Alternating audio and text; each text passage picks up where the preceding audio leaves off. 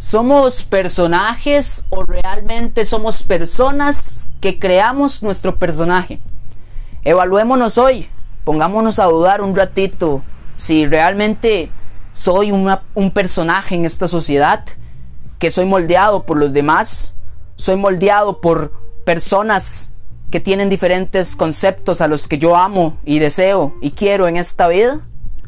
¿O soy esa persona que realmente se evalúa y piensa qué quiere y desea y por dónde va en esta vida?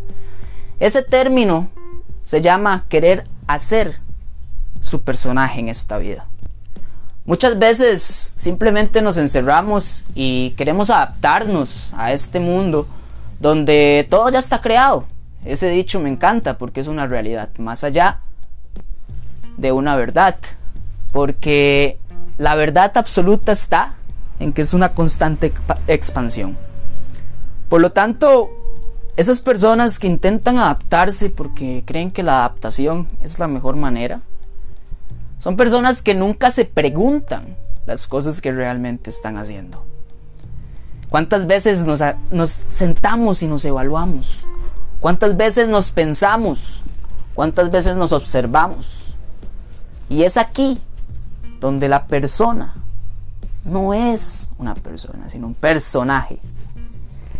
Evaluémonos cada día, por favor.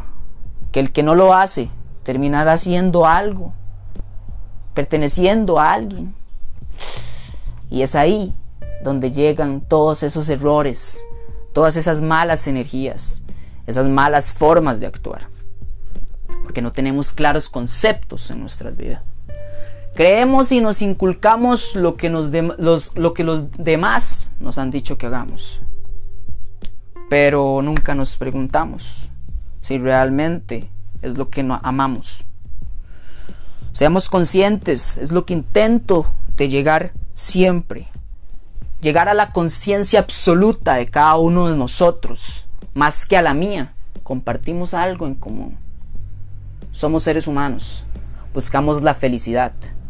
Y la felicidad se encuentra en el ser, en ese ser espiritual que se conserva en ti. Seamos claros, seamos conscientes, seamos severos a la hora de pensar.